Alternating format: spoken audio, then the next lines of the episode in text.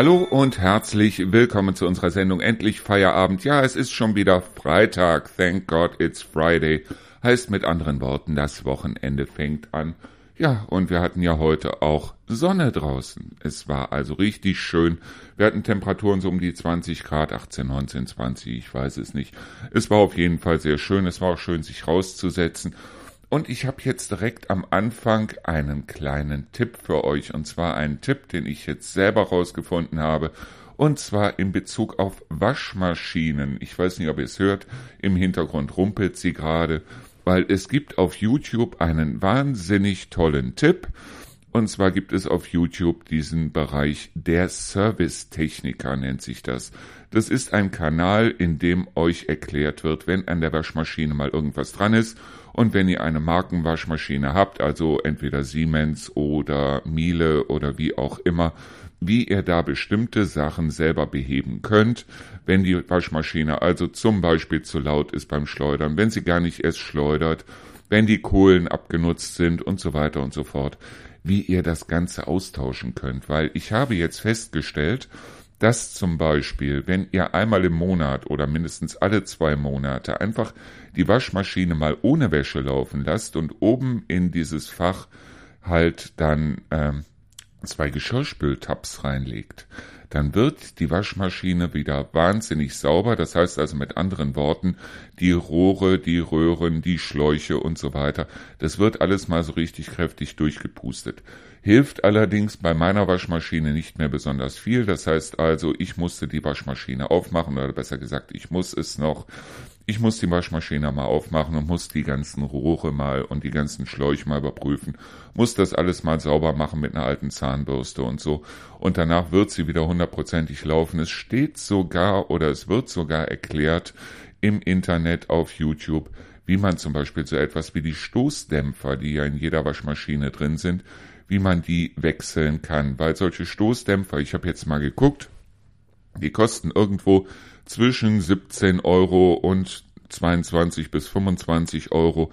Das ist also ein Witz. In jeder Waschmaschine sind irgendwie zwei Stoßdämpfer drin. Tatsache ist aber auf der anderen Seite, wenn die Stoßdämpfer nicht mehr so arbeiten, die Waschmaschine fängt dann an zu rumpeln, sie fängt an durch die Waschküche zu tanzen und so weiter. Und Tatsache ist auf der anderen Seite, dass dann irgendwann eventuell die Lager kaputt gehen sollten. Und wenn die Lager einmal kaputt sind, gibt es dann wiederum Waschmaschinen, auch von Standardherstellern, wo ihr nicht nur die Lager tauschen müsst, sondern die gesamte Wascheinheit. Und das wird dann teuer. Wie gesagt, also die Stoßdämpfer zu tauschen ist das große Problem nicht. Ich werde mir jetzt diese Stoßdämpfer genau für meine Waschmaschine bestellen und werde mir auch direkt neue Kohlen bestellen, weil die Kohlen kosten irgendwie unter 10 Euro und werde das einfach jetzt in der Zeit, in der Rio ähm, Urlaub hat, werden wir gemeinsam die Waschmaschine dann mal aufmachen, werden alles tauschen, werden alles sauber machen und so weiter, weil Rio hat ja zwei Wochen Urlaub über Pfingsten rüber. Und wie gesagt, also bei einer Waschmaschine, besonders bei einer Markenwaschmaschine ist es so, die kann also wirklich Jahrzehnte halten. Meine Mutter hat diese Waschmaschine damals noch gekauft und meine Mutter ist 2013 gestorben. Das heißt also, ich gehe mal ganz stark davon aus, dass diese Waschmaschine so 11, 12, 13 Jahre alt ist. Wenn ich allerdings für unter 30 Euro und ein bisschen Handarbeit dann an der Waschmaschine die Waschmaschine dazu bekomme, dass sie wieder wie eine neue funktioniert und dann nochmal 10 bis 15 Jahre, mein Gott, warum nicht, oder?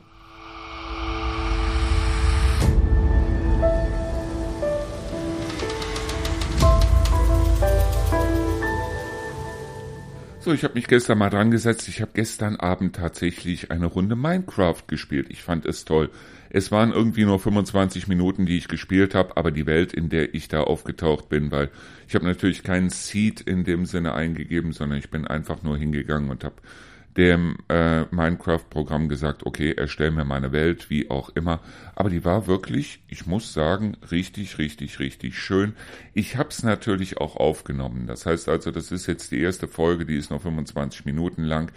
Ich werde die ersten, ich sag jetzt mal so um die zehn Folgen aufnehmen dann in den nächsten Tagen und werde, sobald ich die ersten zehn Folgen habe und dann auch so ein Konzept habe, was wir da so alles machen können und tun können und so weiter, dann werde ich das natürlich auf die Seite bringen.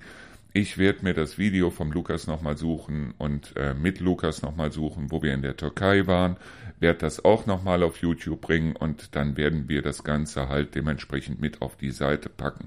Ich habe mir jetzt überlegt, wir machen das auf der Seite so, dass wir tatsächlich einen Menüpunkt machen, Medien, und in den Medien sind dann diese ganzen Punkte drin. Das heißt also zum Beispiel die Podcasts, zum Beispiel die Videos, zum Beispiel auch Musikvideos, die ich unbedingt da reinsetzen möchte, weil es gibt so geniale Musikvideos, zum Beispiel, was ich gar nicht wusste.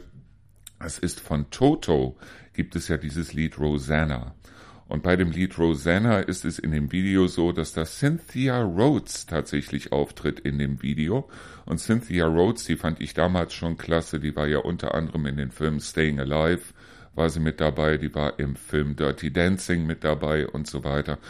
Und das sind zum Beispiel solche Videos, wo ich mir sage, ich muss mal gucken, ob ich das hinkriege, dass wir da eventuell so, äh, ja, so eine Playlist, so eine Video-Playlist hinkriegen auf unserer Seite. Ich hatte das mal versucht, allerdings mit einer älteren Version von dem Programm, das ich zum Seitenaufbau nehme. Und da hat das nicht so hundertprozentig geklappt. Ich muss jetzt mal gucken, ob wir das mit der neuen Version hinkriegen. Sonst werde ich die Videos einfach nebeneinander setzen.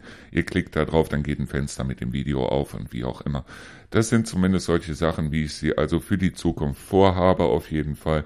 Die beiden Bücher, die ich noch nicht vertont habe, die liegen hier immer noch. Die werde ich allerdings jetzt vertonen, damit ich das schon mal vom Tisch kriege.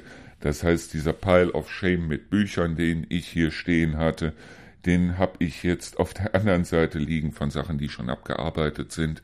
Ich muss jetzt mal gucken, was ich mit den ganzen Büchern mache, weil ich habe jetzt hier so viele Bücher liegen, also unterschiedliche natürlich. Das sind also mittlerweile, ich glaube, 23, 25 Bücher oder sowas. Und ich weiß im Moment noch nicht, in welches Regal ich die reinpacke. Die werde ich auf jeden Fall behalten. Jetzt habe ich hier bei mir im Büro so ein großes Regal stehen, so ein Billigregal, natürlich Ikea, was soll's. Und da stehen im Moment die ganzen Aktenordner drin, aber viele von den Aktenordnern sind halt leer. Und da werde ich mal gucken. Ich habe gestern auch nochmal mit Buchkontakt telefoniert und habe denen gesagt, sie können mir jetzt auf jeden Fall wieder neue Bücher schicken, damit ich die dann kurzfristig, sobald ich ein neues Buch kriege, ist das neue Buch auch, auch auf der Seite, weil zumindest im Bereich Bücher will ich, dass da eine ganze Menge jetzt direkt abgearbeitet wird, sodass ich das vom Hals habe. Und ich lese in letzter Zeit, muss ich ehrlich sagen, wahnsinnig gerne. Und deshalb ist das auch gar nicht mal so schlecht, wenn ich dann hingehe und die ganzen Sachen direkt abarbeite. Was jetzt natürlich auf mich zukommt, das sind die ganzen Termine hier in der Region. Da muss ich mir was einfallen lassen, weil ich will unseren Terminkalender mal wieder so richtig vollhauen. Und das werde ich jetzt auch in den nächsten Tagen machen. Aber was soll's? Ich habe hier jetzt wieder ein klein bisschen Zeit, weil jetzt ist ja Wochenende und nächste Woche haben wir quasi ja nur eine Vier-Tage-Woche. Das heißt, nächste Woche Donnerstag, sage ich euch jetzt schon, weil da Feiertag ist, weil da Vatertag ist, werde ich nächste Woche Donnerstag keine Sendung machen. Endlich Feierabend, dann nehme ich mir den Tag frei. Das heißt, nächste Woche wird es dann vier Sendungen geben. Endlich Feierabend, Montag, Dienstag, Mittwoch und Freitag.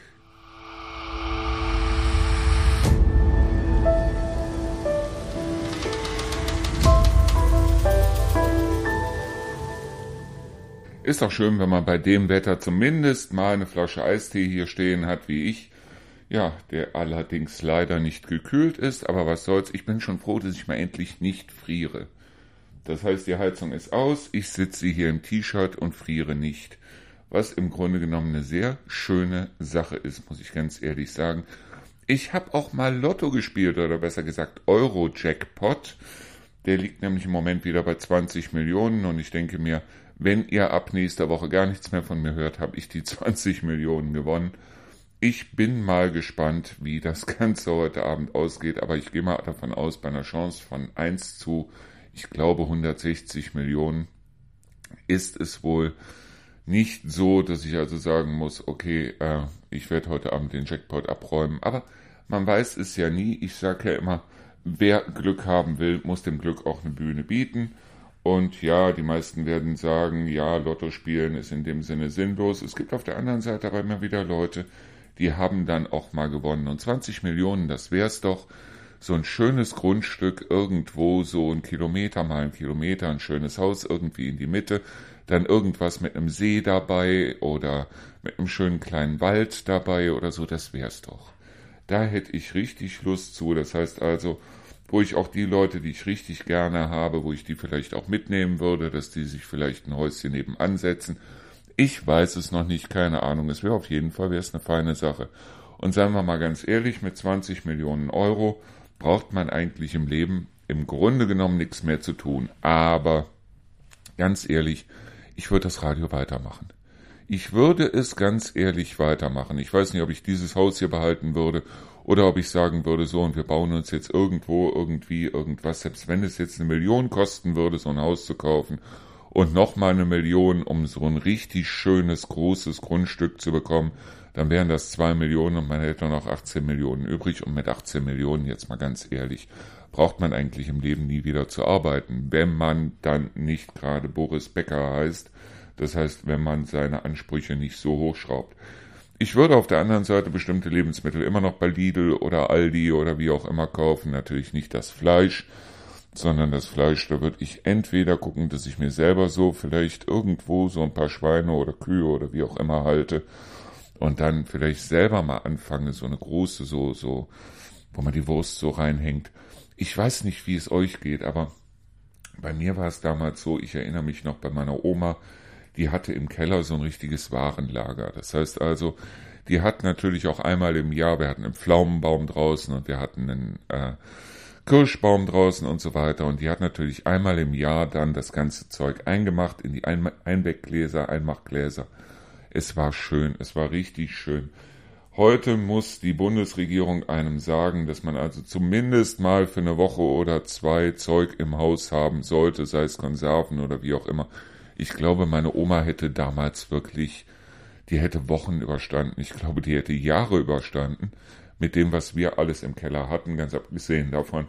Meine Mutter hat ja damals bei Horten und erst beim Kaufhof gearbeitet und wenn irgendwo was im Angebot war, es ist egal, was es war, ob es jetzt Dosenmilch war oder ob es Öl war, dann hat sie da nicht ein, zwei Flaschen von mitgebracht, sondern immer ganze Kartons, ich weiß es noch, und wir hatten immer den Keller voll.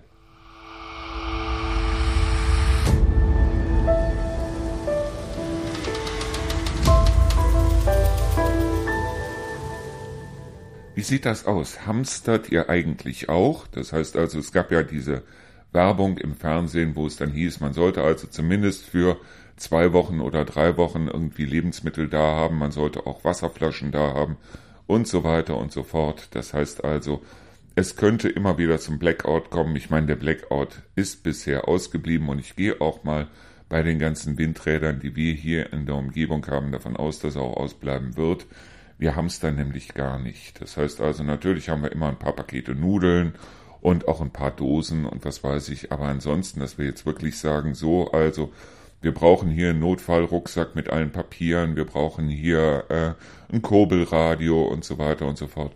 Da muss ich ganz ehrlich sagen, das haben wir alles gar nicht. Und es gab auch eine ganze Zeit, wo ich mir Gedanken gemacht habe, ob man sich das Ganze nicht anschaffen sollte, so ein Kurbelradio oder wie auch immer, weil ja, wenn der Strom mal wirklich ausfallen sollte, wonach es ja im Moment nicht aussieht, dann ist es halt so, nicht nur wir haben keinen Strom, das heißt also alles, was in dem Sinne in der Kühltruhe ist, das wird dann abtauen. Das heißt also, wir haben erstmal haben wir satt und genug zu essen und dann irgendwann gar nichts mehr, weil es geht ja da um haltbare Sachen. Das heißt also solche Sachen wie eben Salz und Pfeffer aber eben auch so Konserven und Nudeln und Reis und so weiter und so fort und ein Campingkocher, weil wenn der Strom einmal weg ist, man mag sich das überhaupt nicht vorstellen, wenn der Strom einmal weg ist und das vielleicht sogar im Winter, es gibt keine Heizung mehr, Fernsehen und, und Licht und so weiter braucht man jetzt gar nicht von zu reden. Aber es gibt so bestimmte Sachen, die meisten könnten sich noch nicht mal mehr einen Kaffee machen, wenn der Strom nicht da wäre. Das heißt, es gibt so eine ganze Menge Sachen, wo wir beim Strom von angewiesen, drauf angewiesen sind. Und wenn wir keinen Strom mehr haben, dann haben die Supermärkte ja auch keinen Strom mehr. Das heißt mit anderen Worten, sollte der Strom hier einmal ausfallen, dann werden die Leute wie die Wilden, wie die Heuschrecken über die Supermärkte herfallen. Ohne Strom ist es halt dann auch so, dann funktionieren auch die Tankstellen nicht mehr. Das heißt also, die Supermärkte könnten nicht mehr beliefert werden. Und ruckzuck haben wir dann riesenleere Regale, was wir ja schon kennen aus Corona-Zeiten, zumindest in den Bereichen, wo Nudeln, Klopapier und Hefe standen. Und ähm, ja, wie sieht das aus?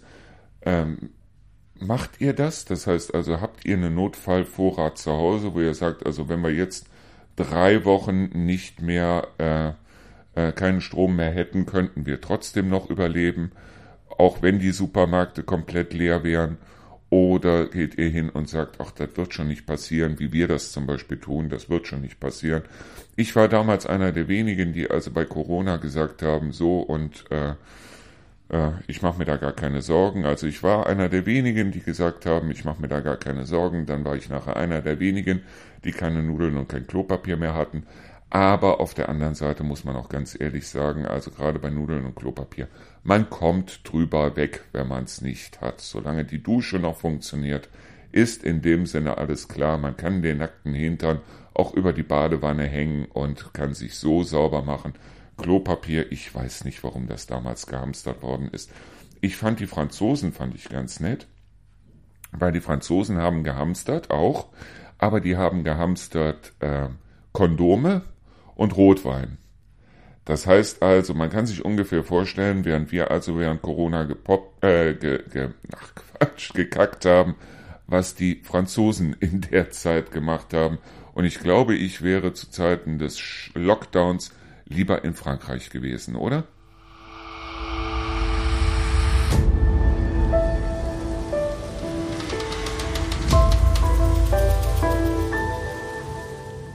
Ich weiß nicht wieso, aber mir ist gerade ein Urlaub eingefallen. Und zwar waren wir damals, also mit einer Ex-Freundin und mit deren Eltern, in Stari Grad Paklenice. Das war ein fantastischer Urlaub. Das war der einzige FKK-Urlaub, den ich je in meinem Leben gemacht habe. Und ich muss ganz ehrlich sagen, ich hatte vorher richtig Muffensausen, wo ich also mir vorher gedacht habe, so FKK-Urlaub und das muss nicht unbedingt aber meine damalige Freundin wollte unbedingt in den FKK-Urlaub, ihre Eltern auch. Und aufgrund dessen sind wir dann losgefahren nach Stari Grad Paklenice. Das ist ehemals Jugoslawien gewesen. Das heißt, damals gab es Jugoslawien noch als komplettes Land. Äh, liegt im heutigen Kroatien und war diese Gegend. Es gibt auch diesen Paklenice Nationalpark. Und der Paklenice Nationalpark, das ist das, wo früher auch in der Ecke die Winnetou-Filme gedreht worden sind. Und jeder, der sich heute noch diese Winnetou-Filme anguckt, der wird sehen, wie wunder, wunder, wunderschön dieses Land war. Es war fantastisch. Es war wirklich fantastisch. Ganz abgesehen davon, also, waren natürlich auch in dem Nationalpark unterwegs und äh, haben da so eine Tour durch den Park gemacht, zu Fuß. Es war toll. Besonders weil komischerweise damals jeder darauf geachtet hat, dass er eben keine Papierchen oder Verpackungen oder wie auch immer in die Sträucher geworfen hat. Das heißt, der Park war von oben bis unten sauber. Und das war irgendwann so Mitte, Ende der 80er Jahre, aber der Park war wirklich, er war richtig sauber. Dann führte da so ein kleiner Fluss durch, da waren wir schwimmen und ähm, dann war da noch eine Tropfsteinhöhle. An dem Fluss war auch so ein kleiner äh, Wasserfall, wo wir dann den Wasserfall runtergesprungen sind. Und wir hatten uns mittlerweile so an das FKK gewöhnt, dass wir auch da, obwohl es da keinen FKK-Strand gab, in dem Sinne, da haben wir auch FKK gemacht, weil wenn man sich einmal an FKK gewöhnt hat, dann ist das wirklich so, dass einen die Badehose schon anfängt zu stören. Und es war eine wirklich absolut tolle Zeit. Ich habe natürlich von damals keine Fotos. Wir haben auch nicht viel Fotos gemacht. Das war damals die Zeit, da gab es noch diese Ritschratsch-Klick. Ich weiß nicht, wer das kennt. So die, wie hieß das Ding noch? Aquamatic Pocket Sensor oder so ähnlich. Das war also wirklich so eine Kamera, wo man zum Vorspulen der Bilder, also um ein Bild weiterzukommen, dann immer dementsprechend diese Kamera so ritschratsch zusammendrücken musste. Und ich habe noch äh, Bilder von den Landschaften von damals und die waren grandios. Ich weiß noch, dass als wir da hingefahren sind, ich bin in einer Tour 22 Stunden, weil meine Freundin hätte zwar fahren können, wollte aber nicht. Und aufgrund dessen bin ich in einer Tour die Strecke durchgefahren. Und wir sind irgendwann dann abends sind wir in, äh, ich weiß gar nicht mehr, wie der Ort hieß, ist auf jeden Fall ähm, ziemlich bekannt. Äh, sind wir dann angekommen und von da aus ging es dann nach Rijeka und auf diese Küstenstraße. Und diese Küstenstraße, das war also wirklich eine Straße, links ging der Berg steil hoch, rechts ging der Berg steil runter. Jeder dritte Stein fehlte und wenn man nach unten geguckt hat, weil wenn man jetzt mal angehalten hat und hat also da gepinkelt oder wie auch immer, hat man nach unten geguckt, da unten lagen Autos. Das heißt also, da sind unglaublich viele Leute abgestürzt. Und diese Küstenstraße damals, ich war so fertig, ich war so kaputt. Wir haben also zweimal haben wir versucht, so eine Pause zu machen irgendwo und haben dann gesagt, okay, jetzt schlafen wir eine Runde. Und jedes Mal, wenn ich dann den Sitz zurückgemacht habe, den Autositz, und habe die Augen zugemacht, hatte ich das Gefühl, der Wagen rollt los. Und das wollte ich nicht. Und aufgrund dessen sind wir dann weitergefahren. Ich war irgendwann so fertig. Ich habe schon Halluzinationen gehabt am Steuer. Ich habe eine riesige Krake gesehen, die diesen Berg hoch sich hochgeschlängelt hat. Ich weiß ganz genau, diese Krake war nicht da. Aber ich war so fertig und als wir nach 22 Stunden angekommen sind, da kam dann die Härte überhaupt.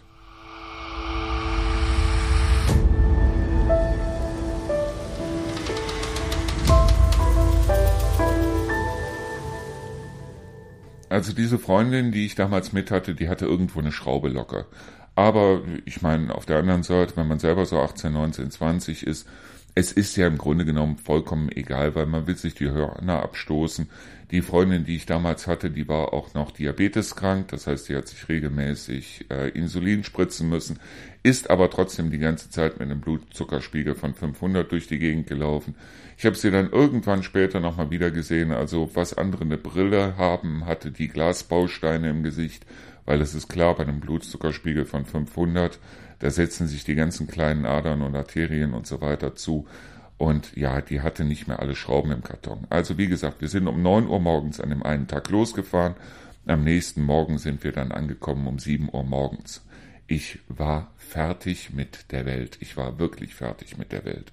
Deshalb, weil wenn man also die ganze Zeit dann auch noch über diese Küstenstraße ab Rijeka geht ja da diese Küstenstraße runter und das war Kilometer über Kilometer, bis dass wir dann in Starigrad waren.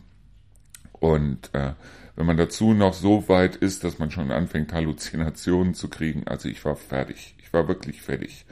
Und wir hatten ein kleines Zelt mit, so ein kleines Iglu-Zelt.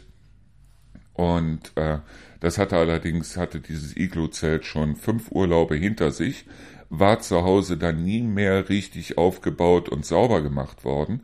Und natürlich ist es so, wenn man irgendwo am Meer ist und da so ein Zelt aufbaut und macht das dann zu Hause nicht mehr richtig sauber, diese salzige Luft, die steckt natürlich noch in diesen Zeltbahnen drin. Das heißt also, wenn man das zu Hause so zusammengerollt, zusammengelegt liegen lässt, dann kann man sich vorstellen, wie das Zelt also dann dementsprechend aussah. Es hatte Stockflecken hoch drei und es war porös. Das heißt also, wir haben zwei Nächte in dem Zelt übernachtet. Jedes Mal hatte ich dann am nächsten Morgen, wenn ich mich mal ausgestreckt habe, die Beine oder die Füße draußen hängen, weil es wirklich, es war porös, dieses Zelt. Und dann irgendwann haben wir gesehen, da hat also dann jemand ein Hauszelt, ein schönes großes Hauszelt verkauft für, ich weiß es noch, 130 Mark. Und ich bin sofort dahin, ich habe dem sofort auf der Stelle das Hauszelt abgekauft, die wollten noch eine Nacht drin übernachten, ja wunderbar. Und am nächsten Tag habe ich uns dann dieses Hauszelt aufgestellt. Und da fing dann im Endeffekt Urlaub an. Nein, aber als wir angekommen sind dann, ich habe nur noch dann schnell geguckt, dass ich meine Luftmatratze aufblase. Und ich wusste ja um sieben Uhr morgens nicht, wie streng diese Sonne wird. Ich habe mich auf die Luftmatratze geschmissen und bin eigentlich quasi auf der Stelle eingepennt.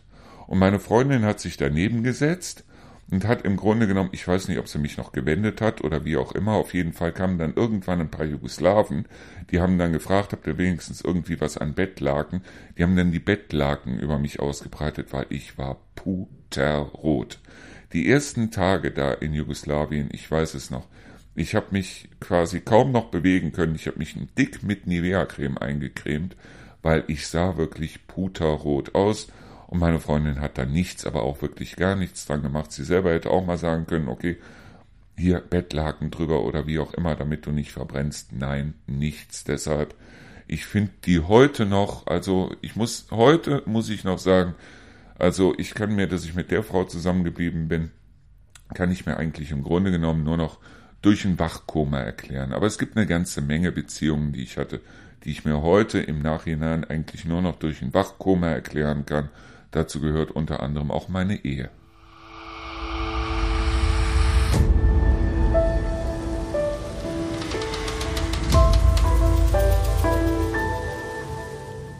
Ich weiß aber heute, woran das damals, also zumindest mit dieser Freundin, mit der ich damals in Jugoslawien gewesen bin, woran das gelegen hat. Und zwar ganz einfach daran, wir hatten immer die ganze Zeit, wir hatten eigentlich permanent Probleme hoch drei. Ich war mit der etwas über zwei Jahre zusammen und wir hatten die ganze Zeit irgendwie Probleme. Das heißt also, sie mit ihrer Diabetes und mit dem hohen Blutzuckerspiegel und hin und wieder mal umkippen und dann wieder aggressiv werden hoch drei. Entweder der Blutzuckerspiegel war zu niedrig, dann ist sie umgekippt, oder der Blutzuckerspiegel war viel zu hoch, wobei sie sowieso ständig mit einem 500er Spiegel durch die Gegend gelaufen ist. Ich hatte hier ein Problem, da ein Problem. Irgendwann hatte ich dann sogar ein Gerichtsverfahren am Hals, weshalb ist ja auch egal. Auf jeden Fall hatten wir dann wirklich Probleme hoch drei und irgendwie habe ich es dann geschafft, diese ganzen Probleme zu lösen. Das heißt, sie ist irgendwann nach Düsseldorf ins Diabetes-Forschungszentrum. Das gibt es tatsächlich in Düsseldorf auf dem Hennekamp. Sie ist dann sechs Wochen da rein und hat sich dann insulintechnisch und diabetestechnisch einstellen lassen. Ich habe geguckt, dass ich alle meine Probleme vom Hals bekomme. Das heißt also, uns ging es, hätte es danach oder uns wäre es danach richtig gut gegangen, aber richtig gut gegangen. Und wir hatten eigentlich im Grunde genommen keine Probleme mehr. Meine Mutter und auch der zweite Ehemann von meiner Mutter und auch meine Großmutter hatten sich mittlerweile damit abgefunden, okay, der ist mit der Schraube zusammen und warum denn nicht? Und ja, als wir keine Probleme mehr hatten, haben wir gemerkt, dass wir uns eigentlich im Grunde genommen nichts mehr zu sagen hatten. Dass wir uns wirklich nichts mehr zu sagen hatten. Das heißt also, ohne die Probleme war im Grunde genommen dann von der Beziehung eigentlich nichts mehr übrig. Und deshalb haben wir nach zwei Jahren zwei Jahren voller Trouble, voller Probleme, voller allem drum und dran, haben wir dann diese Beziehung beendet. Und ich kann mich noch erinnern bei diesem einen Urlaub, ich habe damals wochenlang gearbeitet, um mir diesen Urlaub leisten zu können. Das heißt, ich habe jemanden kennengelernt in Düsseldorf, der hatte sich da ein Haus gekauft und ähm, so, so ein Mehrfamilienhaus und oben der Speicher war auch eigentlich, es war kein Fußboden drin, es war gar nichts drin. Also, und er wollte unbedingt diesen Speicher auch vermieten. Also haben wir wochenlang mit einigen Leuten daran gearbeitet, diesen Speicher zu einer richtigen Wohnung zu machen. Das heißt, wir haben wirklich da, wir haben Wände eingezogen, wir haben alles drum und dran gemacht. Das erinnert mich an den Speicher, den wir im Moment hier über diesem Haus haben. Und das erinnert mich daran, dass ich das alles mal gelernt habe. Das heißt, ich konnte im Grunde genommen, ich, ich kann heute noch, ich kann Wände ziehen, ich kann ähm, Holz bearbeiten, ich kann Wände bearbeiten. Und natürlich, das war so ein Speicher und das war auch so ein Holzhaus und wo auch diese, äh, diese Stützbalken mit drin waren, selbst die, die habe ich wunderschön damals, upsala, jetzt habe ich gehustet, die habe ich wunderschön damals bearbeitet und habe sie auch lasiert und alles drum und dran. Ich könnte es heute noch, und das haben wir wochenlang gemacht. Und nachher hatten wir sechs Wochen Jugoslawien. Wir waren sechs Wochen da und in den sechs Wochen hatten wir sage und schreibe Unkosten inklusive Benzin von 800 Mark. Das war der günstigste und ja, wenn die Olle nicht gewesen wäre, wäre es auch der schönste Urlaub gewesen, den wir überhaupt jemals oder den ich überhaupt jemals hatte.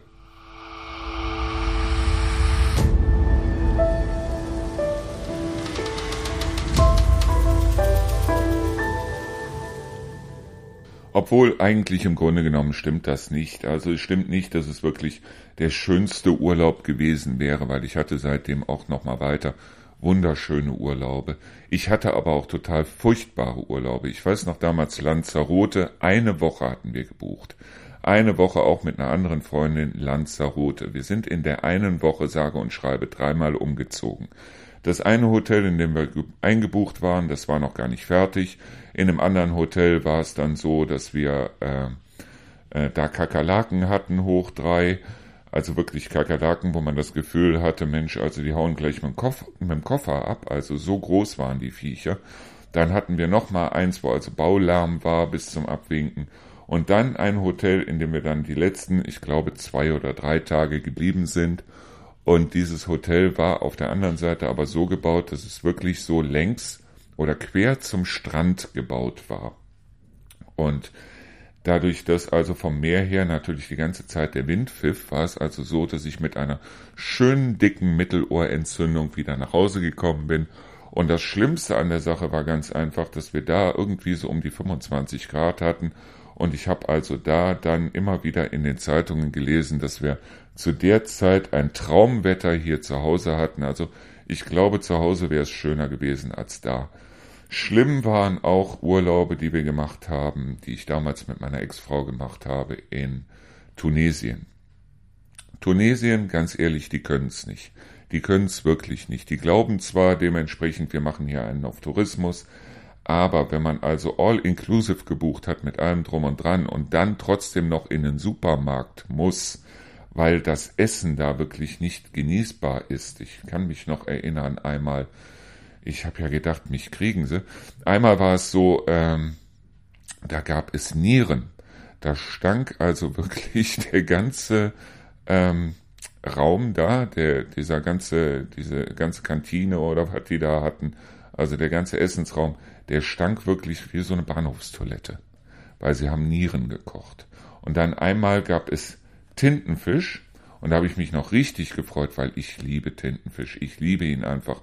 Und wenn ich hier irgendwo beim Rewe oder sonst irgendwo dann sehe Tintenfischsalat, ich muss mir immer so ein Schüsselchen von dem Tintenfischsalat mitnehmen, weil ich liebe Tintenfisch. Ich liebe ihn einfach. Auf der einen Seite, ich mag diese Ringe, diese Kalamari, die mag ich wahnsinnig gerne. Ich mag aber auch, wenn Tintenfisch wirklich so ganz gebraten oder gebacken oder gegrillt oder wie auch immer ist. Ich mache mir auch keine Sorgen, wenn da die Ärmchen mit dran sind, weil das ist das Leckerste beim Tintenfisch überhaupt.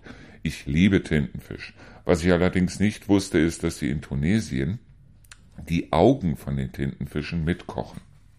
Das wusste ich nicht. Ich wusste auch nicht, dass Augen von Tintenfischen ungefähr so aussehen wie unsere Augen. Das heißt also, ich habe mir eine schöne große Menge Tintenfisch, habe ich mir dann Tintenfischsalat oder Gulasch oder irgendwie sowas habe ich mir auf den Teller gepackt, bin dann damit zu meinem Tisch. Ich habe mir wirklich gedacht, so wunderbar und endlich mal was, was ich auch mag. Und Tintenfisch, klasse.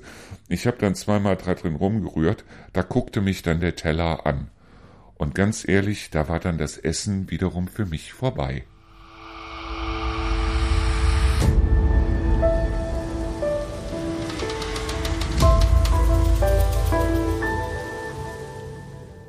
Also wer All-Inclusive wirklich kann, das ist die Türkei, das sind die Türken.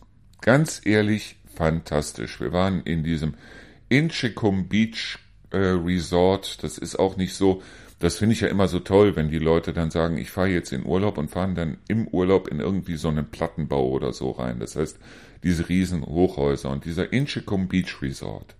Den kann ich also wirklich jedem nur empfehlen. Inchikum ist da unten in der Ecke, wo auch Alanya ist und äh, das sind lauter so kleine Häuser, so zwei Etagenhäuser und das ist wirklich so ein Resort. Das heißt, so eine Art von Feriendorf mit einem unheimlich duftenden Pool dabei.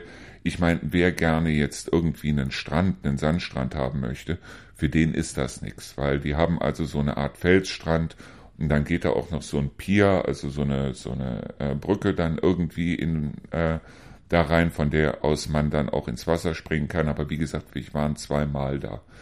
Auch zweimal mit Lukas. Einmal mit meiner Frau, mit meiner Ex-Frau gemeinsam.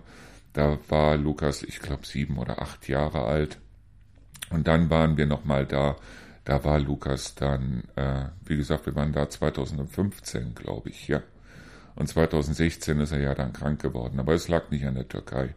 Es war auf jeden Fall toll. Es war ein super Urlaub. Und ich habe damals das eine wie das andere Mal auch ähm, dieses Paragliding gemacht. Das heißt also mit dem Fallschirm dann hoch vom Boot gezogen und ich habe am Anfang wirklich, als ich das das erste Mal gemacht habe, ich habe Angst gehabt. Ich habe wirklich Angst gehabt.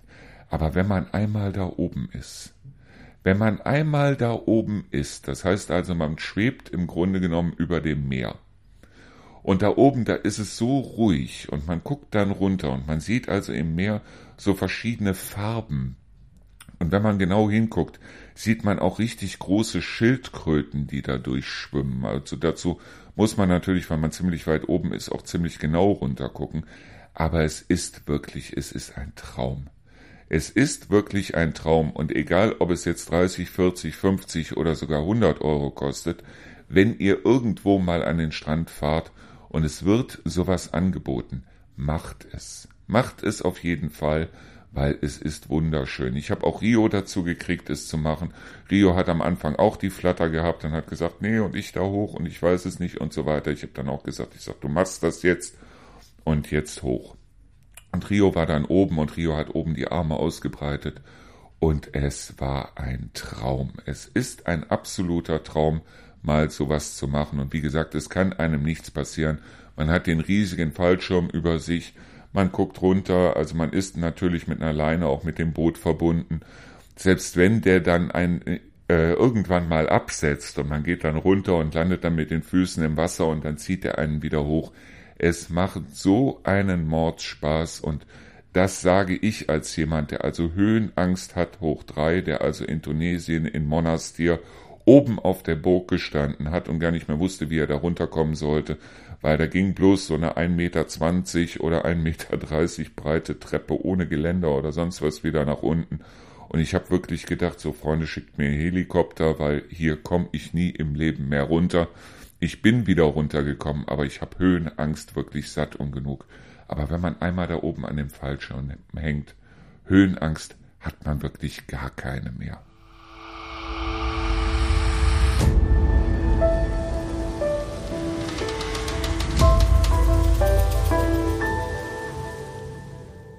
Ich meine, dieses Inchikum Beach Resort, wo wir nachher, also Rio war mit, Lukas war mit, ich war mit. Und es war fantastisch. Allein bloß, weil wir uns dann irgendwann in diesen Dolmusch gesetzt haben. Der Dolmusch, das ist ein Bus, der also da wirklich alle Nase lang fährt. Man bezahlt irgendwie pro Person einen Euro oder sowas. Weil, äh, bei der Inflation, die die in der Türkei haben, sind die immer froh, wenn sie Euros kriegen können. Also wir haben da nicht einmal irgendwas umgetauscht jetzt in türkische, ich weiß es nicht, was haben die türkische Lira, türkische Dinar, ich habe keine Ahnung. Auf jeden Fall, wir brauchten nicht einmal irgendwie Geld umzutauschen, weil alle haben im Grunde genommen Euro genommen und alle waren auch froh, dass sie Euro kriegen konnten. Das ist heute, glaube ich, genauso.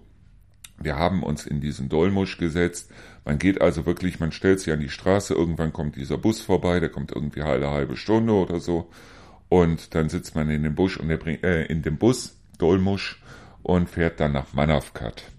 Und wir waren zu einer Zeit da, wo nicht viele Deutsche da waren. Ich weiß nicht wieso, aber es war so furchtbar überlaufen nicht. Und dann waren wir in Manavgat auf dem Markt. Die haben irgendwie zweimal in der Woche haben sie, glaube ich, Markt. Man muss sich vorher erkundigen, wann der Markt ist, aber der Markt ist fantastisch.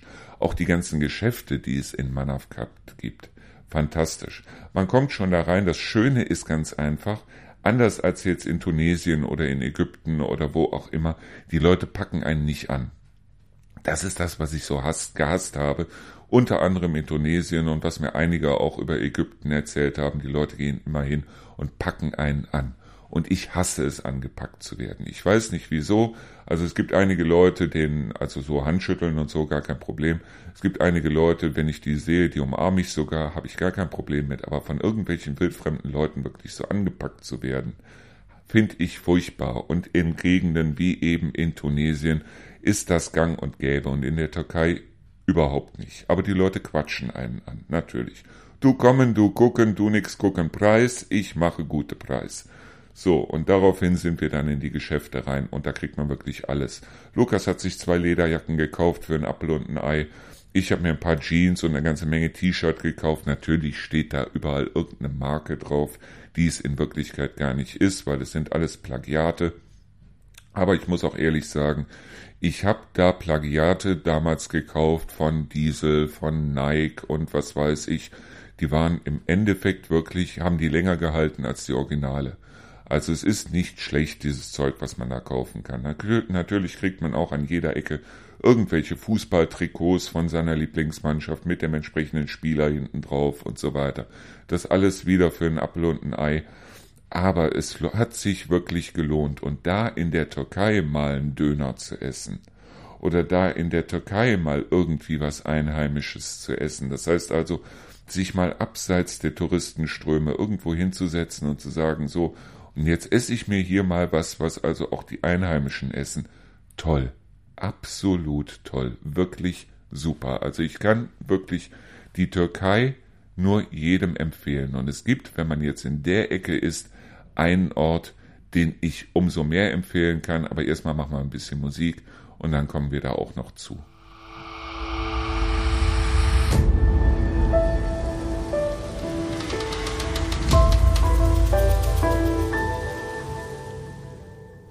Ich habe also das nur nebenbei. Ich habe komischerweise alle Touren oder alle Urlaube, die wir damals gebucht haben und die wirklich absolut auf gut Deutsch gesagt scheiße waren, habe ich bei Altours gebucht. Muss ich ganz ehrlich sagen, also heute, selbst heute noch, wenn ich irgendwo sage, okay, ich will einen Urlaub machen, niemals mehr Altours. Also dann gehe ich lieber ins Internet, gucke mir Sonnenklar TV oder wie auch immer an. Meine Mutter ist damals immer mit Sonnenklar TV, ist die geflogen. Die war also mal hier, mal da, mal dort und die war immer hellauf begeistert. Aber alle, die ich bisher kennengelernt habe, die über Altours gebucht haben, ich weiß nicht, ob Altours wirklich bloß die furchtbarsten Hotels nimmt, aber die ganzen Urlaube, alles, was ich mit Altours gebucht habe, wirklich absolut Grotte. Aber ich wollte euch ja noch erzählen, wie es also damals in der Türkei war, weil wir haben zwei Ausflüge damals in der Türkei gebucht, weil wir wollen ja auch was von Land und Leuten sehen. Bei dem zweiten Ausflug sagte uns dann der Reiseleiter, nee, und das lohnt sich nicht und das müsst ihr auf gar keinen Fall hin, weil es lohnt sich nicht. Der war der geilste überhaupt. Der erste Ausflug, wo der Reiseleiter sagte, da müsst ihr auf jeden Fall in, hin, da müsst ihr auf jeden Fall mitmachen. Grottig, absolut grottig. Die Leute wurden wirklich so von einem Touristen, äh, von einer Touristenabzocke zur anderen gekarrt, irgendwas mit Goldschmiede, irgendwas mit diesem, irgendwas mit jenem. Wir haben uns da dann äh, privat dann irgendwie umgeguckt. Wir sind erst gar nicht mit in diese Goldschmieden rein, wo die Leute sich dann irgendwie haben abzocken lassen und haben dann irgendwelchen Scheiß gekauft, wo sie also nachher dann gemerkt haben, oder Teppiche oder sonst irgendwas, vergesst das. Also denkt dran, wenn der Reiseleiter euch eine Reise wirklich empfiehlt, dann sind das meistens die Reise, äh, die Reisen oder diese Ausflüge, wo die Reiseleiter am meisten dran verdienen. wir hatten eine Tour, die ging also da ins Taurusgebirge. Und die war absolut grandios. Lukas hat sogar Rafting mitgemacht, das heißt, durch dieses Taurusgebirge, wir waren in einer Tropfsteinhöhle drin und wir hatten 40 Grad im Schatten. Für Rio war es der Albtraum überhaupt. Ich meine, Lukas hat's nichts ausgemacht, mir hat's nichts ausgemacht. Für Rio war es die Hölle. Bloß in der Tropfsteinhöhle waren es irgendwie so um die 20, 22 Grad in der Höhle selber. Und es war fantastisch. Ich habe auch satt und genug Fotos davon gemacht. Es war wirklich ein Traum, diese Höhle. Sie war auch toll ausgeleuchtet und es war super. Aber das Taurusgebirge selber, und da führt ein Fluss durch. Der Dim heißt der, glaube ich, oder Dimkai oder wie auch immer. Äh, 40 Grad im Schatten. Das Wasser von dem Fluss hat allerdings nur 12 Grad. Das heißt also, wenn man da bloß seine Füße reingestellt hat, es war eiskalt. Also man kann sich vorstellen, man ist aufgeheizt hoch drei und dann in zwölf Grad kaltes Wasser, eiskalt. Lukas war drin schwimmen, Rio war drin schwimmen, ich war nicht drin schwimmen, muss ich ehrlich gesagt, muss ich ehrlich sagen. Ich habe nur die Füße reingehalten und habe mir gedacht, ihr könnt mich am Abend besuchen. Also ganz ehrlich, da gehe ich nicht rein. Irgendwann sind wir dann an so einem Platz vorbeigekommen, wo die dann einen Pool aufgestellt hatten, oder da war so ein Pool. Der Pool wurde aber auch mit dem Wasser gespeist vom Dimkai. Das heißt also, der Pool selber hatte auch nur 12 Grad, war also für meine Verhältnisse wirklich eiskalt. Rio hat einen Kopfsprung da reingemacht. Ich habe mir gedacht, wenn du da reinspringst, kommst du nie wieder raus. Aber dieses, dieser, äh, dieses Taurusgebirge, und der Fluss dazwischen. Und dazwischen sind wir noch irgendwo essen gewesen, wo man also beim Essen da gesessen hat und hat also dann die Füße im Fluss hängen gehabt. Das war das Genialste, das Geilste überhaupt.